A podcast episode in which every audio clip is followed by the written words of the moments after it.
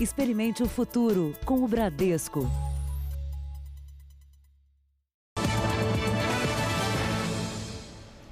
Boa noite. Boa noite. A Corregedoria da Polícia Militar de São Paulo concluiu o caso do jovem que foi colocado numa viatura e depois apareceu morto. A investigação da própria polícia diz que o jovem foi morto pelos policiais. Mas o que chama a atenção é que, apesar disso, os oito PMs envolvidos no caso não foram indiciados por homicídio. A família não se conforma com a conclusão da Corregedoria da Polícia Militar. Não aceito o que está acontecendo, né? Nós queremos justiça, justiça diante dessa crueldade que fizeram com, com meu sobrinho. Eu quero justiça, justiça. O ambulante David Nascimento dos Santos, de 24 anos, foi visto pela última vez nestas imagens perto de casa, na comunidade na zona oeste de São Paulo.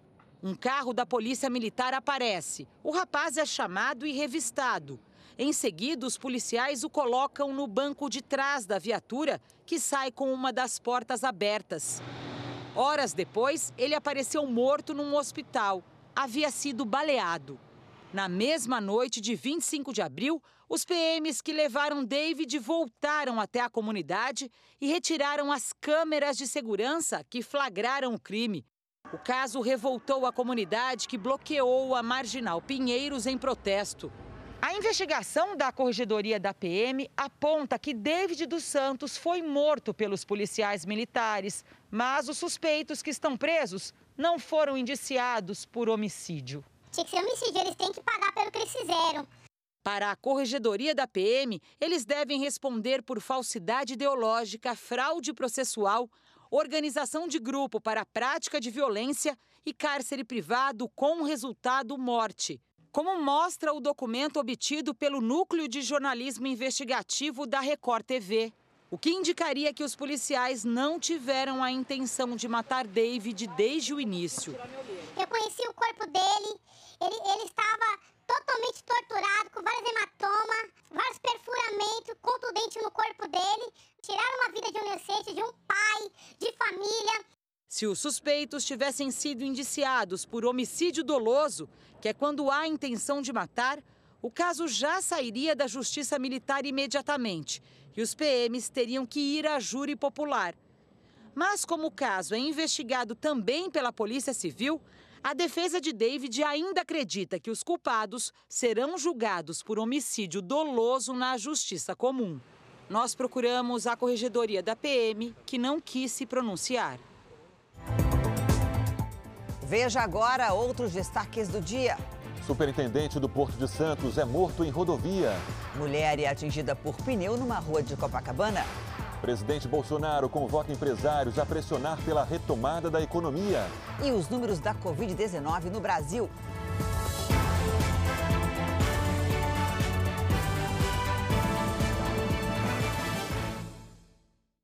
Oferecimento Bradesco, reinventando o futuro ao lado da sua empresa.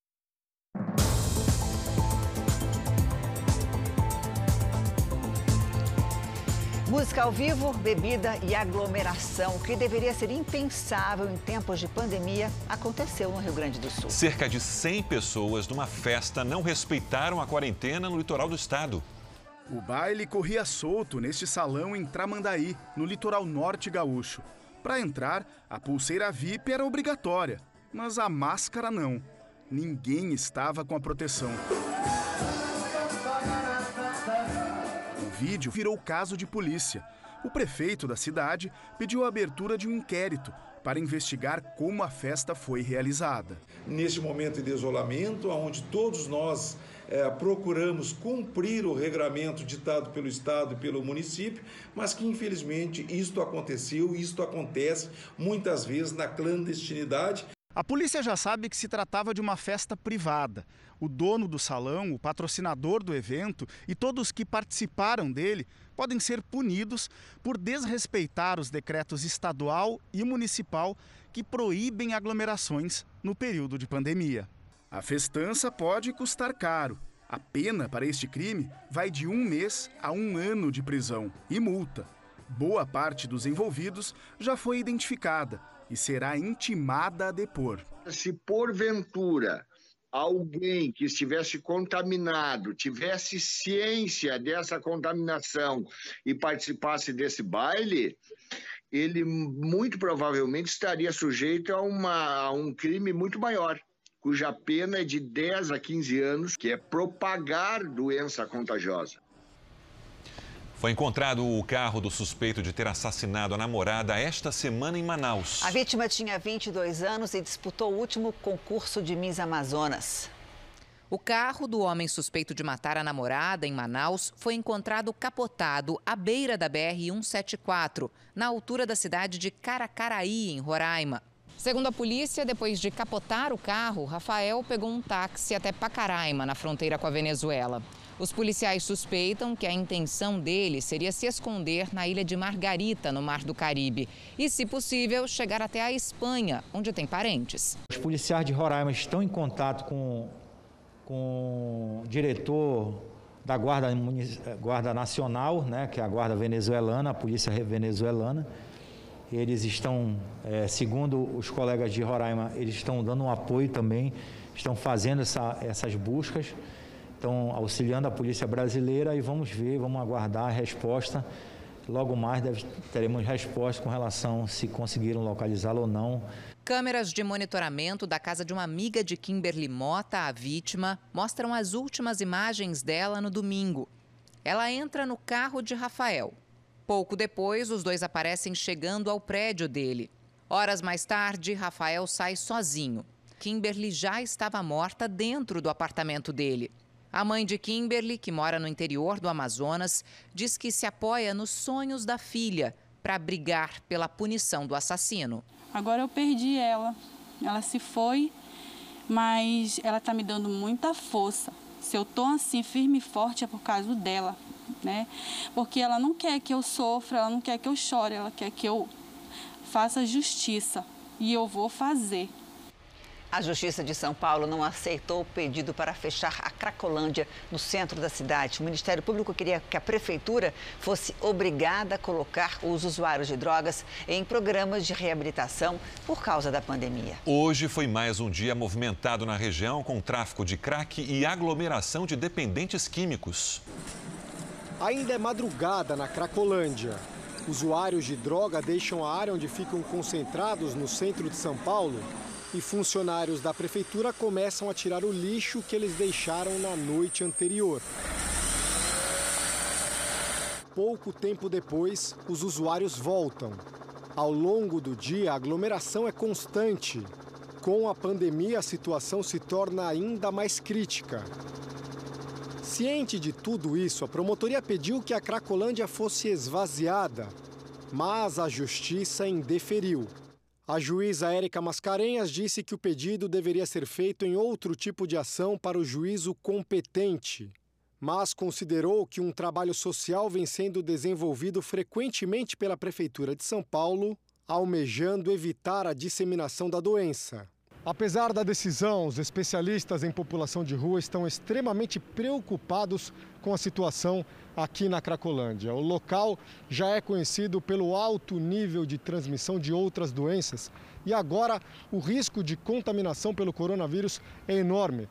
Por isso, eles pedem que, de alguma forma, as autoridades tentem criar distanciamento entre os usuários de droga estou pensando até uma espécie de, de faixas ali de circulação, né? Alguma coisa, se for possível isto, né? Em que haja um sentido de ida, um sentido de volta, um sentido de separação, teria que ter alguma coisa na divisão espacial, é qualquer coisa que os motive, né? De algum modo a tentar garantir, no mínimo, o distanciamento social. No coração da Cracolândia, a quarentena não existe. Só alguns usam máscaras e poucos sabem usar da forma correta. A vontade de consumir o crack é maior do que tudo. e os usuários oscilam entre o temor o medo da morte e a indiferença. Não me preocupo com a doença entre ser uma pneumonia ou ser um, um efizema pulmonar. A minha depressão é tanta que não me importa se eu ficar doente. O Ministério Público de São Paulo informou que não vai insistir no pedido de fechamento da Cracolândia. O superintendente do Porto de Santos, que tinha acabado de deixar o cargo, foi morto a tiros na rodovia que liga São Paulo ao sul do Brasil. A polícia investiga um possível assalto, mas não descarta nenhuma possibilidade. O crime ocorreu à noite na rodovia Regis Bittencourt, no Vale do Ribeira, sul do estado de São Paulo. O capitão aposentado da Marinha, Walter Barros Barbosa, de 55 anos, foi morto a tiros na frente da mulher. O casal havia saído de carro de Santos, rumo a Imbituba, no litoral catarinense. Em Cajati, a mulher parou para passar o volante para o marido. No acostamento, um carro parou na frente e um homem encapuzado que estava no passageiro desceu e rendeu o capitão. A mulher conta que Walter não reagiu, entregou o celular e carteira ao ladrão, que atirou quatro vezes. Os suspeitos levaram o seu telefone celular, e sua carteira contendo documentos, inclusive a sua carteira funcional, já que o mesmo era reformado da Marinha do Brasil. O boletim de ocorrência mostra que pode haver uma segunda testemunha do crime, além da mulher da vítima. Seria um caminhoneiro que viu o assalto e avisou a Polícia Rodoviária Federal. Walter Barros Barbosa foi superintendente de operações do Porto de Santos, o maior da América Latina.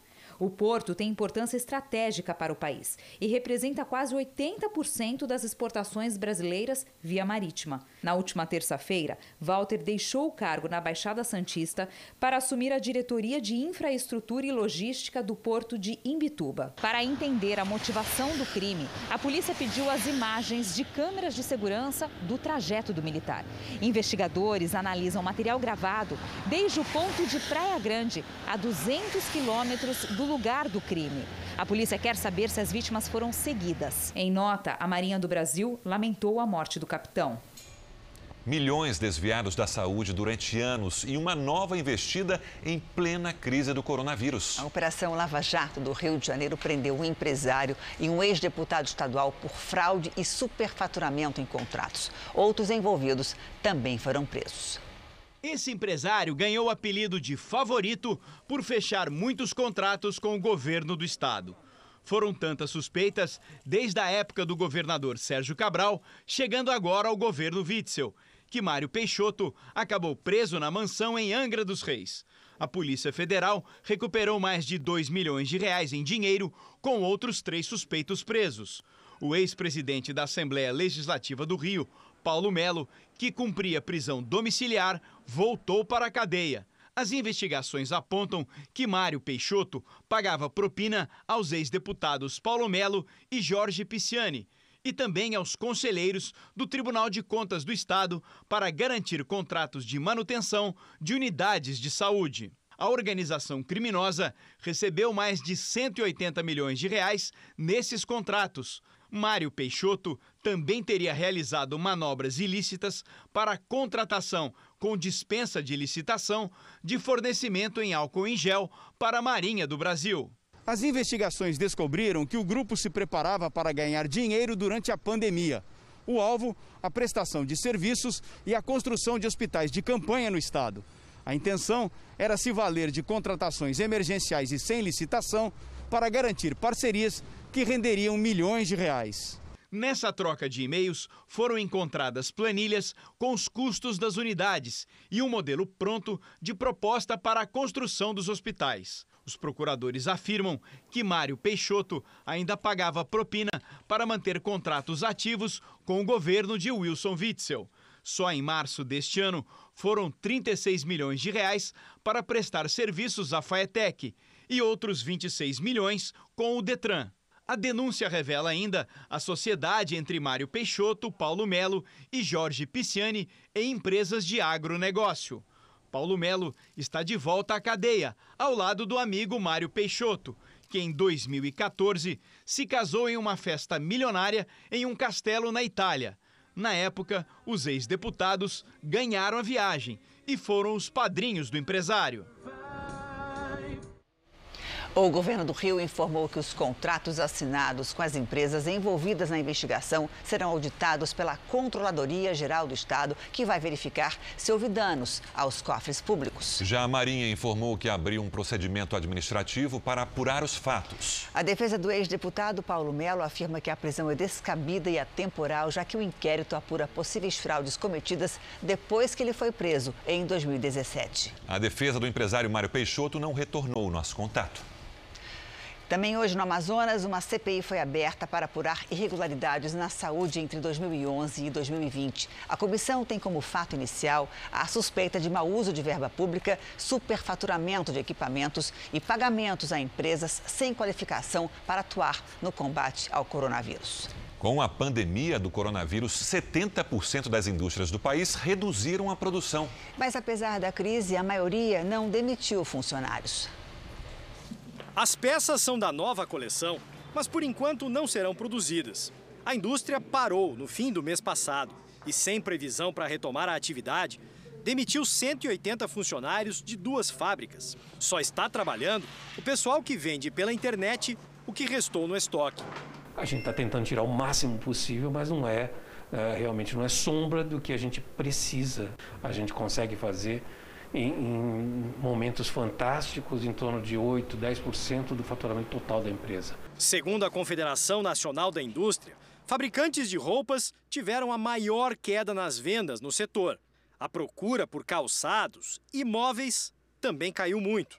Com o consumo menor e o cancelamento de pedidos, o impacto nas fábricas é cada vez maior. Entre as empresas ouvidas na pesquisa, 76% reduziram ou pararam totalmente a produção. De cada 10 indústrias, 7 tiveram queda no faturamento e 6 estão com dificuldade de pagar as despesas do dia a dia. O diretor da CNI diz que as exigências dos bancos dificultam o crédito para as empresas. Afirma também que o setor está tentando evitar o desemprego. Até agora, 85% das empresas não fizeram demissões. Uma das coisas mais importantes que nós temos hoje é o recurso humano, né? É a pessoa, principalmente para a indústria. Uma pessoa que é treinada, capacitada. A retomada é o que todo mundo está esperando. Ela vai demandar que você tenha esse pessoal. A indústria prevê uma retomada difícil e quer um planejamento articulado com o governo para facilitar a recuperação. Tem que ser retomada de uma forma muito séria para dar credibilidade não só aos investidores brasileiros, mas aos investidores estrangeiros que esperam um sinal de que o Brasil está cumprindo é, planos de crescimento. Vamos aos números da Covid no Brasil. Hoje são 202.918 casos da doença e 13.993 mortes. 844 com registro nas últimas 24 horas. 79.479 pacientes já se curaram da doença e 109.446 estão em acompanhamento neste momento. São Paulo tem 54.286 casos, com 4.315 mortes. Em seguida, vem o estado do Rio de Janeiro, com 19.467 casos e 2.247 mortes. Ceará Pernambuco e Amazonas juntos somam 3.946 mortes. E o Ministério da Saúde concluiu hoje o levantamento sobre as vítimas da Covid-19 entre os profissionais que estão na linha de frente no combate à doença. Vamos então a Brasília com Cristina Lemos ao vivo. Cristina, boa noite. Boa noite, Sérgio. Boa noite a todos. Olha, são hoje 31.800 profissionais de saúde confirmados com a Covid-19. Outros 114.300 são suspeitos de portar o vírus, portanto, os casos estão sob investigação. Os epidemiologistas do Ministério da Saúde também levantaram os locais no país onde o contágio está mais acelerado. E o primeiro deles, o caso mais grave, é o da Paraíba, que tem quase 11% de crescimento percentual diário. Paraíba que é seguida do Maranhão com 9% e do Sergipe com 8% de crescimento diário de casos da Covid-19. Para o secretário Eduardo Macário, a estabilização da epidemia no Brasil ainda está fora de questão. Nós estamos numa, numa, numa, ainda num momento de crescimento de casos, né? não, não há nenhuma perspectiva nesse momento de estabilização ou, ou até mesmo diminuição. O Ministério também informa que a partir da semana que vem começam os dois principais programas de testagem ampla. O objetivo é alcançar 22% da população pelos próximos cinco meses. De Brasília, Cristina Lemos. Obrigado, Cris. Os equipamentos hospitalares que chegaram ao Rio de Janeiro vindos da China estão prontos para serem instalados. Eles vão equipar hospitais da cidade no combate à Covid-19. O prefeito Marcelo Crivella vistoriou o galpão no Aeroporto Internacional do Rio, onde estão os equipamentos. São 306 respiradores, monitores, além de mesas cirúrgicas e 110 aparelhos de raio-x digital. Foram comprados ainda tomógrafos e um milhão de equipamentos de proteção individual para profissionais de saúde. A previsão é de que em 10 dias todos os aparelhos sejam instalados. Vamos agora com a opinião do jornalista Augusto Nunes. Oi, Augusto, boa noite a você. Boa noite, Janine, Sérgio. Boa noite a você que nos acompanha. O isolamento social foi decretado em março para que o sistema de saúde fosse socorrido por providências que o tornariam menos vulnerável à ofensiva do coronavírus. Passados quase dois meses, dezenas de hospitais de campanha prometidos no início do pesadelo ainda não foram inaugurados. Os leitos de UTI continuam insuficientes. Faltam respiradores mecânicos e o que pretendem fazer os responsáveis pelo combate à pandemia? Ampliar as restrições ao direito de ir e vir. Há várias perguntas implorando por respostas. Uma delas, por que o número de testes para a detecção do vírus chinês é tão diminuto? Até agora, foram testados cerca de 750 mil dos mais de 200 milhões de brasileiros. Testar em massa a população é a única forma de localizar os focos da pandemia e interromper as cadeias de transmissão. Sem o uso dessa arma, nenhum país conseguiu deter o avanço do coronavírus. Líderes e representantes mundiais fizeram hoje um apelo para que a vacina contra o coronavírus esteja disponível para todos. Um dos maiores grupos farmacêuticos do mundo anunciou que os Estados Unidos teriam prioridade na entrega dos medicamentos porque investiram mais dinheiro. A empresa, que é de origem francesa, alega que a produção, principalmente no laboratório americano, seria dedicada aos Estados Unidos. O restante seria distribuído aos outros países. A declaração provocou protestos na Europa, liderados pela França. O governo do presidente Emmanuel Macron defende que um país não pode ter prioridade diante de uma pandemia que já matou cerca de 300 mil pessoas no mundo. Em uma carta aberta sem precedentes, 140 representantes de nações do mundo inteiro pedem garantias de que testes, vacinas e tratamentos para a Covid-19 sejam distribuídos de forma justa e gratuita em todos os países. O documento assinado reforça que o mundo não pode permitir que monopólios e concorrência atrapalhem a necessidade universal de salvar vidas. Hoje, cerca de 100 vacinas estão sendo desenvolvidas em diversos países. Estados Unidos e China têm as pesquisas em estágio mais avançado e o governo americano acredita que até o fim do ano terá disponível doses eficazes contra a Covid-19. Na Europa, serviços de saúde devem estar preparados caso sejam atingidos por uma segunda onda de coronavírus. O alerta é da OMS. No Reino Unido, a aprovação de um novo teste pode ajudar o governo a rastrear a doença no país. Centenas de milhares de kits devem ser entregues ao Serviço de Saúde do Reino Unido. O aumento da capacidade de testes é visto pelo governo como um divisor de águas no combate à epidemia.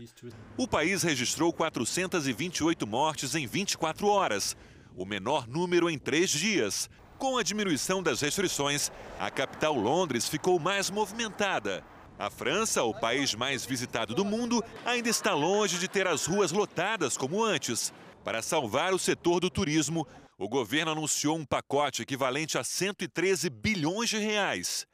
Italianos que perderam renda com a pandemia agora apelam para as casas de penhor.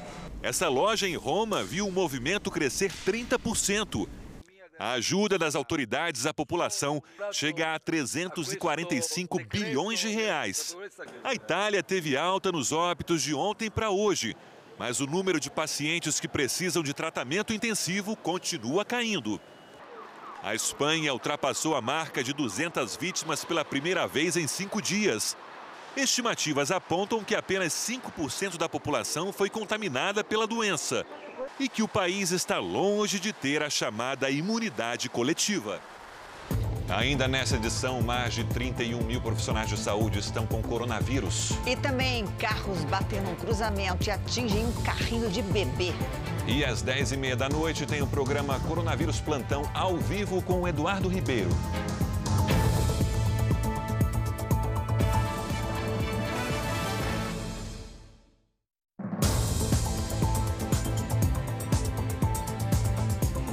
Presidente da Câmara, Rodrigo Maia, se encontrou hoje com o presidente Bolsonaro no Palácio do Planalto. A reunião acontece em meio ao desentendimento entre os dois.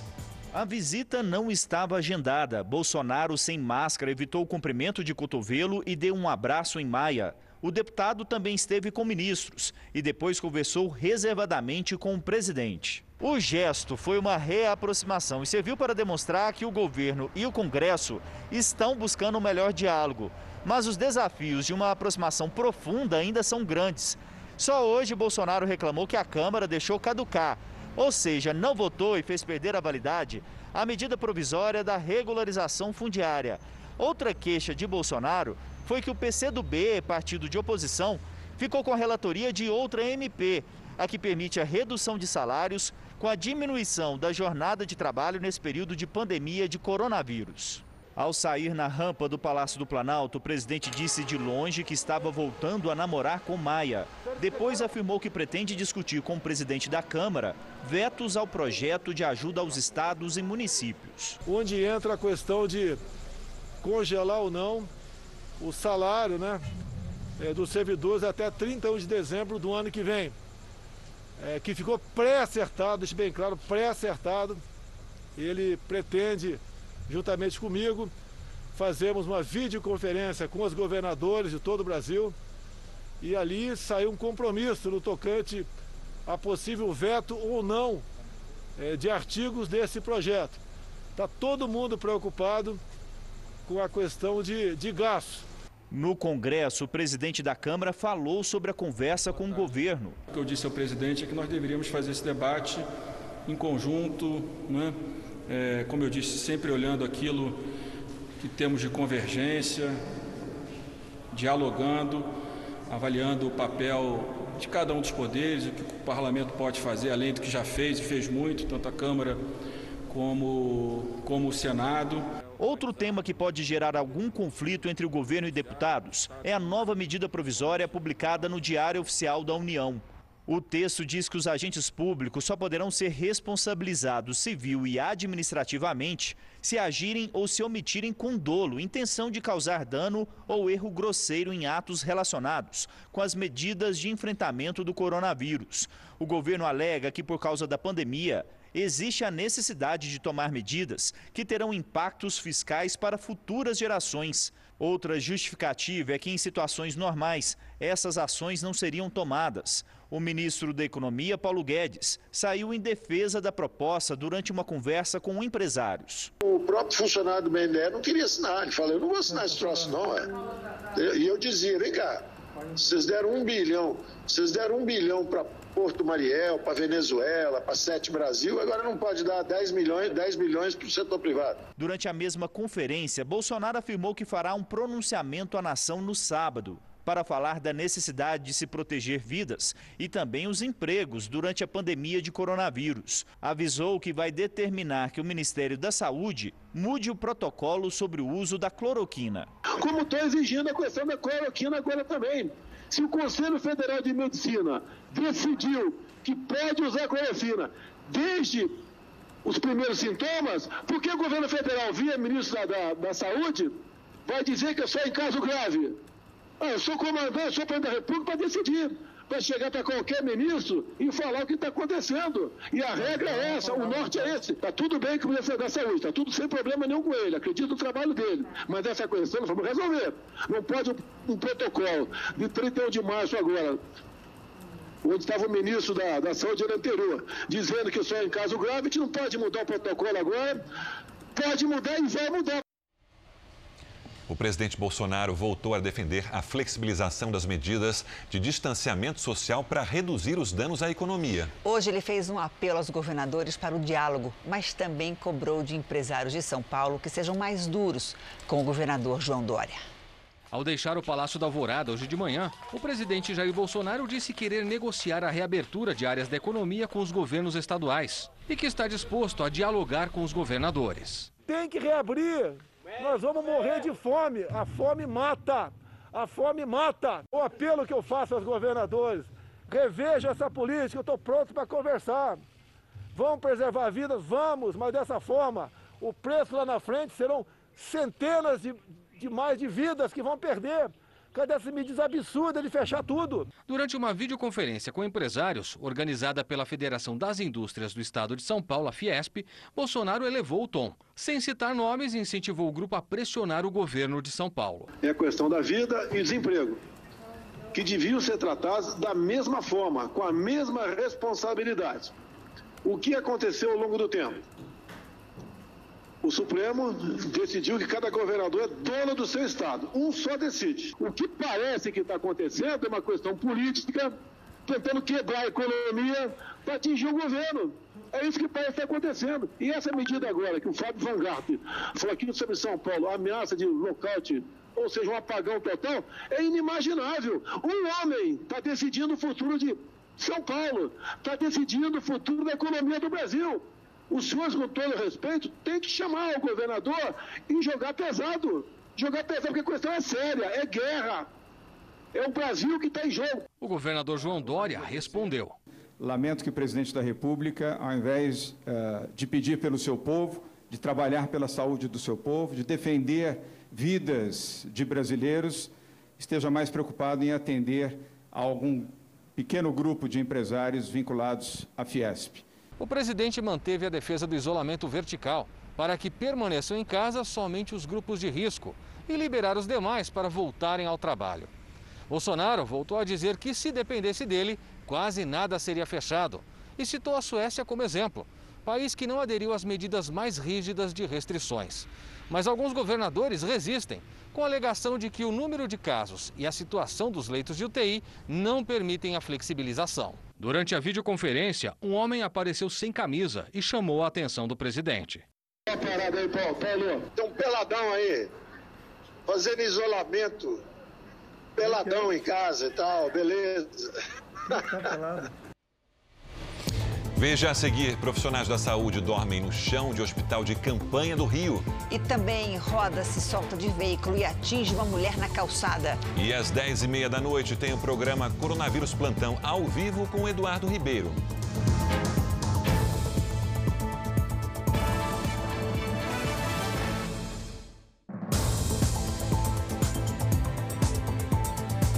Na Bahia, o número de cães e gatos abandonados durante a pandemia do coronavírus aumentou 800%. Maltratar e abandonar animais pode levar à prisão. Durante a reportagem, você vai ver o QR Code na tela. Aponte a câmera do seu celular e veja como tratar bem um animal de estimação. O homem de máscara amarela passa pelo portão com o cachorro amarrado a uma corrente. Parece procurar o melhor lugar para deixar o animal sem levantar suspeita. Mas tudo foi registrado pela câmera de segurança da vila onde o bichinho foi abandonado. E não foi um caso isolado. Na capital baiana, o número de animais abandonados desde o início do isolamento social cresceu 800%. Antes, a média era de um resgate por dia. Agora, o grupo de bombeiros voluntários recebe até oito chamados. Algumas pessoas que estão se aproveitando do momento para abandonar os animais, amarrado em poste, joga em córrego, como a gente tem atendido várias ocorrências desde, desde a pandemia para cá. O abandono de animais de qualquer espécie é uma forma de maus tratos. e é considerado crime que pode levar a pena de três meses a um ano de prisão. Segundo os grupos de resgate, os motivos que têm levado algumas pessoas a abandonar os bichos são a dificuldade econômica e o medo de que eles possam transmitir o novo coronavírus. Os veterinários reforçam que os animais não transmitem coronavírus a humanos de forma direta. A preocupação hoje, na verdade, é que os cães e os gatos eles podem servir como superfície contaminada, né? ter contato com as secreções e aí sim essas secreções no pelo, né, em contato com o homem, é que pode haver algum tipo de veiculação. Para os especialistas, a solução nesta época é fazer passeios curtos, evitar que o animal role no chão ou na grama, por exemplo, e seguir todos os cuidados de higiene quando voltar da rua. Nosso QR Code continua aí no canto da sua tela. Aponte a câmera do seu celular e vá direto às dicas de cuidados com o seu animal. Desde que começou a pandemia, o número de casos de câncer descobertos caiu 70% no país. Muitos pacientes estão com medo de sair de casa e evitado consultas e exames. Um perigo para a saúde. Diagnosticado com câncer de próstata, Cássio seria operado no fim de março, mas a cirurgia foi adiada. Você tenta argumentar, eu lembro que, nossa, mas tudo isso, é, tá, aí foi quando a gente ouviu aquela resposta, que está tudo parado.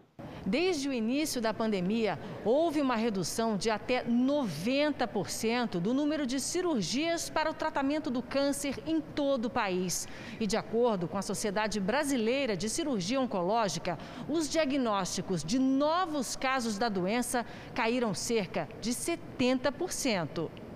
Este hospital de referência em São Paulo não cancelou exames nem cirurgias. Aqui, o número de pacientes diminuiu. A gente recebe grande parte dos nossos pacientes encaminhados de consultórios médicos ou da própria prefeitura. E como esses médicos não estão atuando nos seus consultórios particulares, os pacientes não estão sendo investigados e, portanto, não estão chegando até nós. E tem também quem não procure atendimento por medo do contágio pelo coronavírus, o que não é recomendado. O paciente que tinha um câncer curável, ele deixa de fazer um exame, seis, oito meses depois, ele vai fazer um exame, ele provavelmente ele vai entrar numa fila maior. Ainda segundo esse especialista, os tratamentos oncológicos não devem ser interrompidos, já que mais de 600 mil novos casos de câncer são estimados no Brasil este ano. Se você juntar os pacientes que não estão sendo diagnosticados, junto com os pacientes que estão fazendo recidiva, é um problema que a gente só vai quantificar, na verdade, talvez quando passar a pandemia. Uma mulher levou um grande susto numa calçada de Copacabana, no Rio de Janeiro. Daqueles que a gente pode dizer que nasceu de novo. Ela foi atropelada por um pneu. A mulher caminha tranquilamente quando é surpreendida por um pneu de um carro. Ela consegue desviar, mas a roda volta e a atinge pelas costas. O pneu se soltou do carro em movimento. O motorista desceu para prestar socorro junto com outras pessoas que passavam pela rua. O porteiro do prédio em frente viu tudo. Ela caiu de rosto, falei, com certeza machucou pra caramba. Ela caiu, ficou uns dois segundos desacordada, mas aí ela começou a se mexer. A gente chegou lá, graças a Deus, tudo bem. O incidente aconteceu nesta parada de ônibus em Copacabana. De acordo com especialistas, o pneu estava a uma velocidade de aproximadamente 25 km por hora. Mas como bateu nessa estrutura de ferro antes de atingir a mulher, perdeu velocidade e, por isso, o impacto foi menor. A vítima trabalha no setor administrativo de um hospital. Fez exames em uma unidade de saúde e sofreu apenas um arranhão no nariz e algumas escoriações na testa. Ela está bem e se recupera do susto em casa. Que alívio. Em meio à calmaria das ruas vazias, um susto. Dois carros se chocaram num cruzamento. Dois adultos e um bebê no carrinho foram atingidos. Os destroços ainda no asfalto, dois dias depois, mostram onde foi o acidente gravado pela câmera de uma empresa. Mesmo com as calçadas vazias, um casal empurra um carrinho de bebê no meio da rua. Um homem de bicicleta está parado no cruzamento. De repente vem um carro no sentido oposto, não para no cruzamento, acerta outro que vinha pela avenida e atropela os pedestres. Rapidamente, a mãe pega a criança no colo e vai embora junto com o um amigo. O bebê é uma menina de nove meses que não teve um arranhão. A mãe teve ferimentos leves na perna e o amigo no dedo. Ainda assustados, eles não quiseram gravar a entrevista. Nós levamos ela, pegamos água, tentamos acalmar ela. A mãe, a mãe estava muito assustada, tremendo muito. Porque se você ver as imagens do acidente, foi muito forte, né? É Deus mesmo. É Deus. Profissionais de saúde que atuam no hospital de campanha no Maracanã, feito pelo governo do estado do Rio de Janeiro, denunciam a falta de condições para trabalhar. Vamos até o Rio de Janeiro com a repórter Priscila Tovic. Oi, Priscila, boa noite para você. Oi, Janine, boa noite para você, boa noite a todos. A denúncia partiu de profissionais da saúde que atuam na linha de frente no combate à Covid-19. Nas imagens, enfermeiros e técnicos de enfermagem denunciam as irregularidades.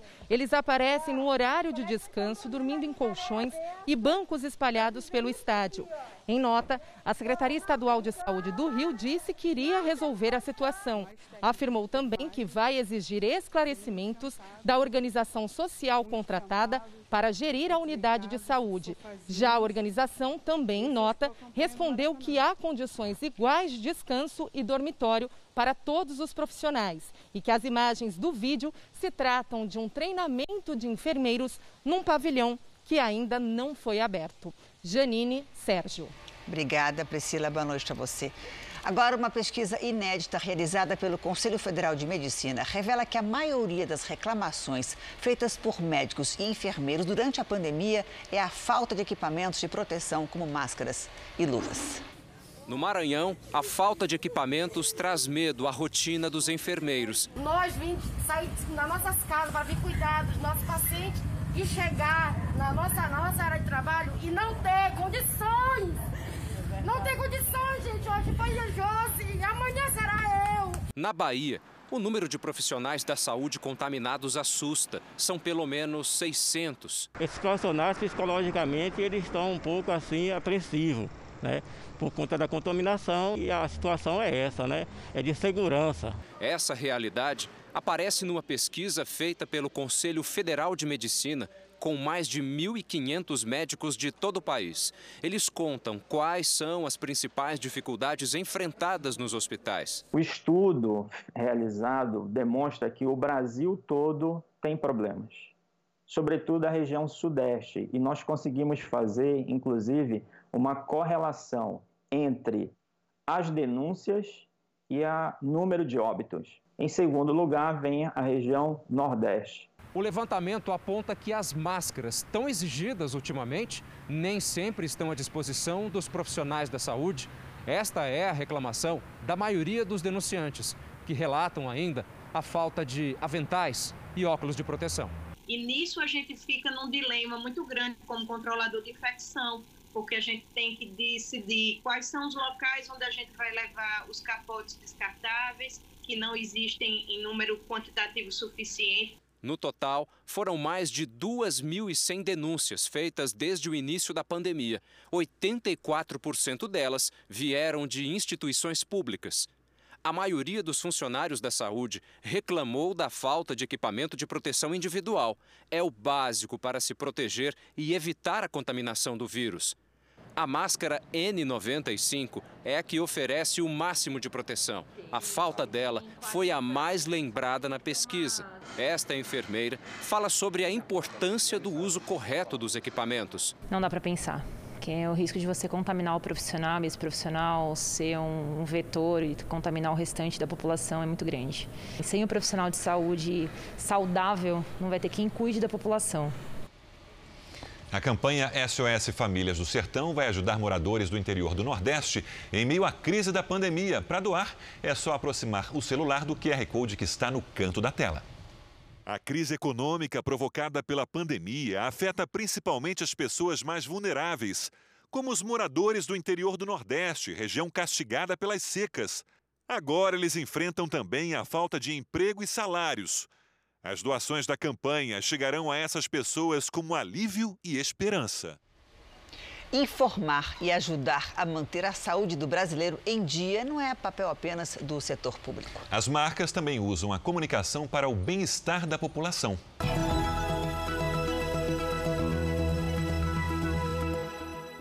Neste momento em que passamos por uma pandemia, fizemos adaptações importantes nas nossas vidas e nas empresas. Com tantas mudanças, entendemos que o pilar comunicação se tornou ainda mais relevante para a Genoma Lab. É por meio da comunicação que fortalecemos o vínculo com os nossos consumidores, ajudando a informar toda a população sobre os cuidados necessários com a saúde e o bem-estar. Há 15 anos não chovia tanto de janeiro a maio em Salvador. Já são quase 30 dias de chuva seguidos. Enquanto isso, áreas da região sudeste estão há mais de um mês sem chuva. Boa noite, Lidiane. Como é que fica o tempo amanhã? Mais chuva no litoral do Nordeste, viu, Janine? Boa noite para você, para todo mundo que nos acompanha. O vento mantém as nuvens carregadas no litoral da região, com chance para mais deslizamentos no recôncavo baiano. Do Maranhão até Mato Grosso, pancadas à tarde. Sol e frio do Rio Grande do Sul até o sul de Mato Grosso. No interior do país, tempo seco e quente. Uma frente fria provoca chuva no sudeste e em Goiás, com chance de temporais no Rio de Janeiro e no sul de Minas. Em Porto Alegre, nevoeiro pela manhã. À tarde faz 19 graus. Da Serra Gaúcha ao interior do Paraná pode gear. O dia começa por lá na faixa dos 3 graus. E o frio chegou a Cuiabá. Hoje fez 23,6 graus, a tarde mais fria do ano. Amanhã, máxima de 25. Em Salvador, dia chuvoso com 29 graus. Em São Paulo, dia com muitas nuvens e garoa, máxima de 17. Tem que Vai se aumentar a umidade do ar, pelo menos. Sim. Obrigada, Lidiane. Boa noite para você também.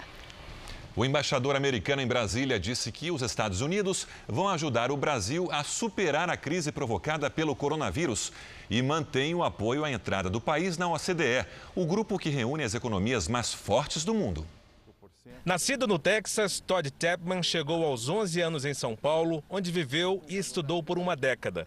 Agora, de volta ao Brasil, como embaixador americano, rebate as críticas de que a política externa entre os dois países seja mais vantajosa aos Estados Unidos. Mais de 55% das exportações do Brasil que vão para os Estados Unidos são com valor agregado. A China é 96% matéria-prima. Agora, isso está bem, mas o que você quer na sua relação é alguma coisa mais madura alguma coisa mais desenvolvida. E é isso que tem com os Estados Unidos. Então, nós vamos a continuar avançando essa relação. O diplomata minimiza a previsão de que o Brasil sofrerá um grande impacto na economia com o coronavírus e garante que os Estados Unidos manterão o apoio para que o país ingresse na Organização para a Cooperação de Desenvolvimento Econômico, a OCDE. Isso significa que o Brasil quer realmente chegar a esse nível de econômico com os outros maiores e mais desenvolvidos economias do mundo. Então, isso reflete realmente o desejo do Brasil de avançar. Então, isso nós apoiamos e vamos a continuar apoiando o Brasil para ser membro dessa organização tão importante. Com o Brasil na sexta posição mundial no número de mortes pela Covid-19, os Estados Unidos, que lideram o ranking, vão aumentar a ajuda ao enfrentamento da pandemia por aqui. Além do fundo de um milhão de reais já anunciados para a população vulnerável da Amazônia, o apoio agora envolve empresas americanas que atuam aqui no país. Nossas empresas americanas vão continuar apoiando muito generosamente a sociedade brasileira com doações diretas, com transformação na sua base industrial para produzir o que precisa hoje aqui no Brasil e continuando dando emprego para milhares e milhares de brasileiros. Chapman avisa que fará o possível para que os Estados Unidos sejam o principal parceiro comercial do Brasil em vez dos chineses. A ameaça que esse vírus que saiu da, da China comunista ao mundo é uma ameaça para todos nós, não é somente para o Brasil. E o impacto que está tendo nas economias, incluindo nós, é, é bastante. Temos que agora não separar mais, temos que juntar mais. para ultrapassar os desafios que todos nós agora temos. Nós vamos crescer economicamente de novo. Claro que tínhamos que gastar muita plata, muito dinheiro para enfrentar os desafios, mas trabalhando juntos podemos chegar lá e eu acho que vamos ver nesses próximos próximo ano um grande avanço comercial entre Estados Unidos e Brasil. Com a redução de contaminados no Japão, o premier Shinzo Abe retirou o estado de emergência de parte do país. Vamos ao vivo a Tóquio com Cíntia Godoy. Cíntia, bom dia para você. Oi, Sérgio, boa noite para vocês. A decisão vale para 39 províncias do país. Oito permanecem em estado de emergência, como é o caso aqui da capital Tóquio. O primeiro-ministro ainda pediu cautela aos moradores na volta à rotina, que evitem reuniões presenciais e usem máscaras. A Coreia do Sul desinfetou uma área boêmia da capital Seul, que se tornou foco de novos contágios. Ao menos 142 pessoas diagnosticadas com a Covid-19 nos últimos dias frequentaram a região ou tiveram contato com alguém que esteve na área. Já a China aumentou o número de testes, principalmente em Wuhan, onde novos contágios aconteceram recentemente. Sérgio Janine. Obrigado, Cintia. Até amanhã. Janine, uma história de amor em família em meio à pandemia. A gente tem visto muitas histórias, né, interessantes de amor nesse momento de pandemia. Olha só, dessa vez uma família de Illinois, nos Estados Unidos, usou a criatividade para conseguir abraçar a avó de 85 anos. Rose Ganon não se aproximava dos netos há mais de dois meses. Isso mudou depois que as crianças construíram uma parede de abraços com a ajuda da mãe. Foi preciso apenas uma divisória de plástico com espaço para as mãos, as mãos para que os netos voltassem a demonstrar o amor que têm pela avó. Essa invenção fez sucesso e agora eles não se separam mais.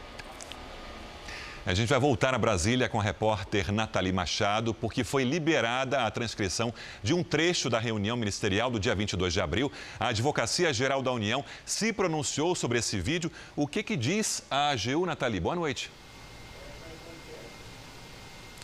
Oi, Sérgio, boa noite. Boa noite, Janine. Boa noite a todos. Olha, a Advocacia Geral da União enviou esse pedido ao ministro Celso de Mello e pedindo para que seja liberado todo o conteúdo que foi relatado ali, que foi que esteve nessa reunião audiovisual. Eu vou ler um destaque agora aqui para vocês, referente ao pronunciamento do presidente Jair Bolsonaro, em que ele diz, abre aspas, eu já tentei trocar gente da segurança nossa no Rio de Janeiro, oficialmente não consegui. Isso acabou. Eu não vou esperar acabar com minha família com toda essa sacanagem. Ou o meu ou amigo meu, porque não posso trocar alguém da segurança na ponta, na linha que pertence à estrutura. Vai trocar, se não puder trocar, troca o chefe dele.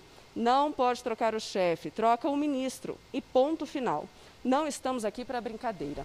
Agora também a AGU deixou claro que pede que esse conteúdo seja divulgado, mas que sejam preservadas falas referentes às nações amigas e também a outros, as falas referentes a outros ministros. Sérgio, Janine. Obrigado, Nathalie. O Jornal da Record termina aqui. Logo mais, às 10h30, tem o programa Coronavírus Plantão com o Eduardo Ribeiro. E à meia-noite e meia tem mais Jornal da Record. Fica agora com a novela Apocalipse. Boa noite para você. Se cuida e a gente se vê amanhã. Boa noite e até amanhã.